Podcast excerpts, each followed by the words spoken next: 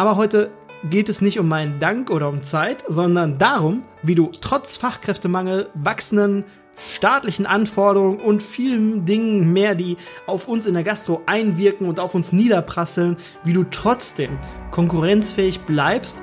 Und ich wünsche dir jetzt viel Spaß bei dieser Folge. Hallo und herzlich willkommen zum Küchenherde Podcast. Ich freue mich, dass du wieder eingeschaltet hast. Ich möchte mich heute gerne einmal bei jedem von euch bedanken. Wirklich. Ich schaue mir regelmäßig die Hörerzahlen an und das tue ich wirklich seit Januar, seit dem Beginn des Küchenherde Podcasts. In manchen Momenten werde ich mittlerweile auch ehrfürchtig vor so vielen Zuhörern. Ehrlich, das ist so.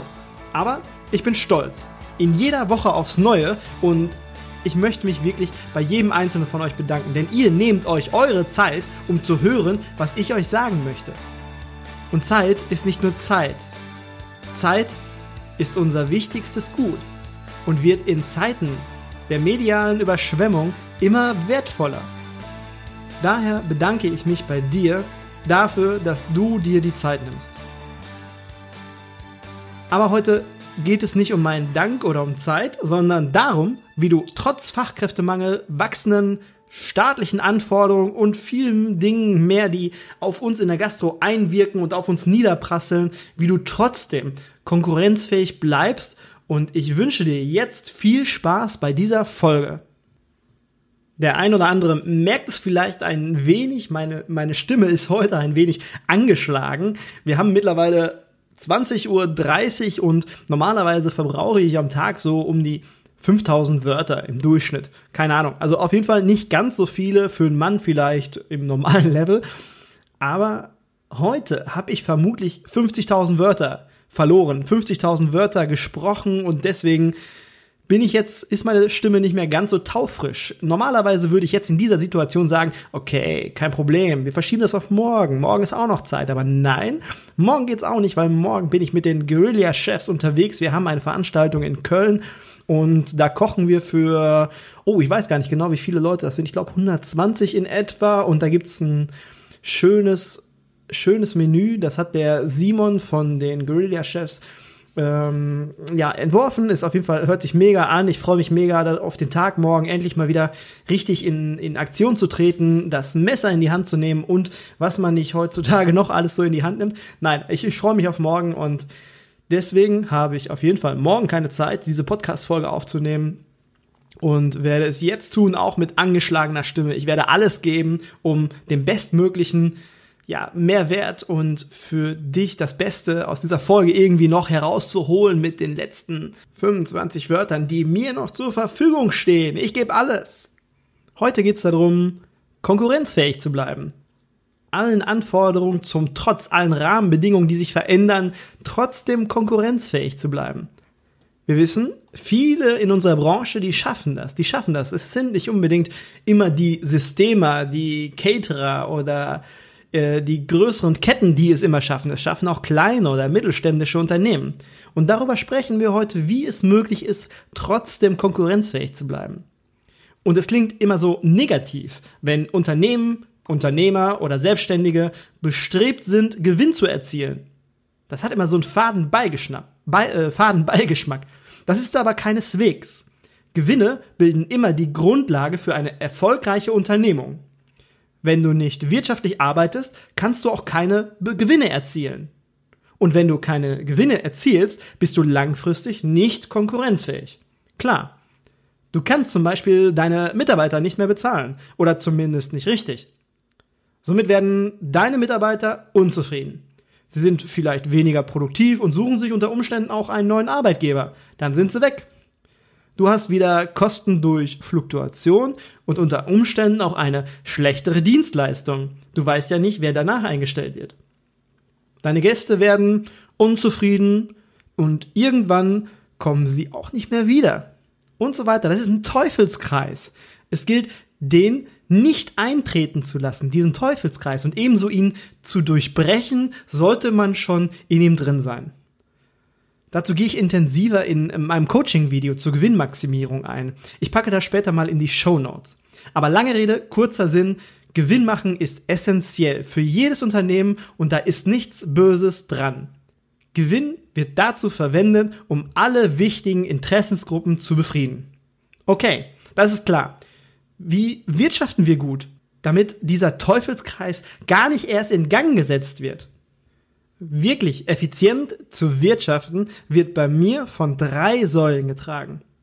Die erste Säule bezieht sich auf den Bewerbermarkt. Wenn wir gute Leute, die gute Dienstleistungen erbringen, einstellen wollen, müssen wir den ganzen verfügbaren Markt ansprechen. Am besten wirklich 100 Prozent.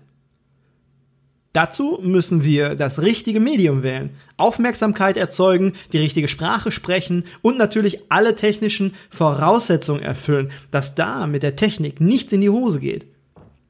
Gehen wir mal davon aus, der Gastro-Bewerbermarkt, also die potenziell passenden Kandidaten, bestehen aus 100 Kandidaten. Wenn wir alles berücksichtigen, dann sprechen wir auch alle 100 Kandidaten an und machen alle auf uns aufmerksam. Oft ist es in der Gastronomie aber so, dass wir durch falsche Stellenanzeigen und Co. unter Umständen vielleicht nur 30 oder 40 der 100 möglichen Kandidaten ansprechen. Also in der ersten Säule geht es tatsächlich erstmal nur um die Basics, um Aufmerksamkeit erzeugen, um wahrgenommen werden äh, wahrgenommen zu werden am Markt. Ich habe ja vorhin schon mal von einer Überschwemmung, über eine mediale Überschwemmung gesprochen. Und das geht ja nicht nur uns so, das geht ja auch den potenziellen Kandidaten so. Das ist so eine Flut an medialen Einflüssen. Und da erstmal die Hand hochzuheben und auf sich aufmerksam zu machen, ist gar nicht so einfach. Und das muss man erstmal richtig machen, damit erstmal die Grundlage geschaffen wird und 100 Kandidaten tatsächlich auf dich angesprochen werden. Die zweite Säule ist der Recruiting-Prozess. Das Recruiting besteht aus 10, 15 oder 20 Teilschritten. Das ist je nach Betrieb unterschiedlich aufgebaut, die darüber entscheiden, wie viele der 30 verbliebenen Kandidaten im Anschluss auch Interesse an einem Jobinterview haben. Wenn innerhalb dieses Prozesses Unzufriedenheiten entstehen, unbewusst falsche Botschaften gesendet werden, technisch etwas nicht funktioniert oder Dinge einfach zu kompliziert für den Kandidaten sind, dann klickt er zum nächsten. Jeder Teilschritt ist entweder ein Risiko oder aber auch eine Chance, von sich zu überzeugen. Ein Risiko, den Kandidaten zu verlieren und eine Chance, von sich zu überzeugen. Wenn es nicht so gut läuft und diese Teilschritte nicht gut durchdacht und bearbeitet sind, bleiben am Ende vielleicht nur fünf Kandidaten, wenn es hochkommt, die sich ein Jobinterview überhaupt vorstellen können. Die dritte Säule ist die Produktivität der Mitarbeiter. Habe ich Leute bei mir arbeiten, die Dienst nach Vorschrift machen oder Menschen, die für das brennen, was sie tun? Mitarbeiter der ersten Kategorie lassen sich vermutlich gerne mal öfters und vielleicht auch länger ablenken müssen unter Umständen kontrolliert werden, sind öfters krank und stänkern vielleicht auch öfters rum. Das ist alles nicht gut fürs Unternehmen. Ich denke, es ist klar, dass die Menschen der zweiten Kategorie wesentlich mehr zum Erfolg des Unternehmens beitragen, ohne das jetzt an irgendeiner Zahl festzumachen. Und diese zu finden, einzustellen und zu halten, das sind die Herausforderungen. Potenzielle Mitarbeiter finden funktioniert, wenn du die erste Säule gut machst. Wenn du die zweite Säule im Griff hast, dann gehen unterwegs keine Kandidaten verloren. Und anschließend musst du in Anführungsstrichen nur noch wissen, welcher der richtige Mitarbeiter ist, der, der zu dir und deinem Unternehmen passt. Und das resultiert nicht unbedingt immer nur aus Qualifikationen aus dem Lebenslauf. Wie viele Sterne hat er schon gekocht und so weiter. Die richtigen Fragen zu stellen ist der Schlüssel dann weißt du auch, wer von den 100 Kandidaten am besten zu dir passt und somit am produktivsten später ist.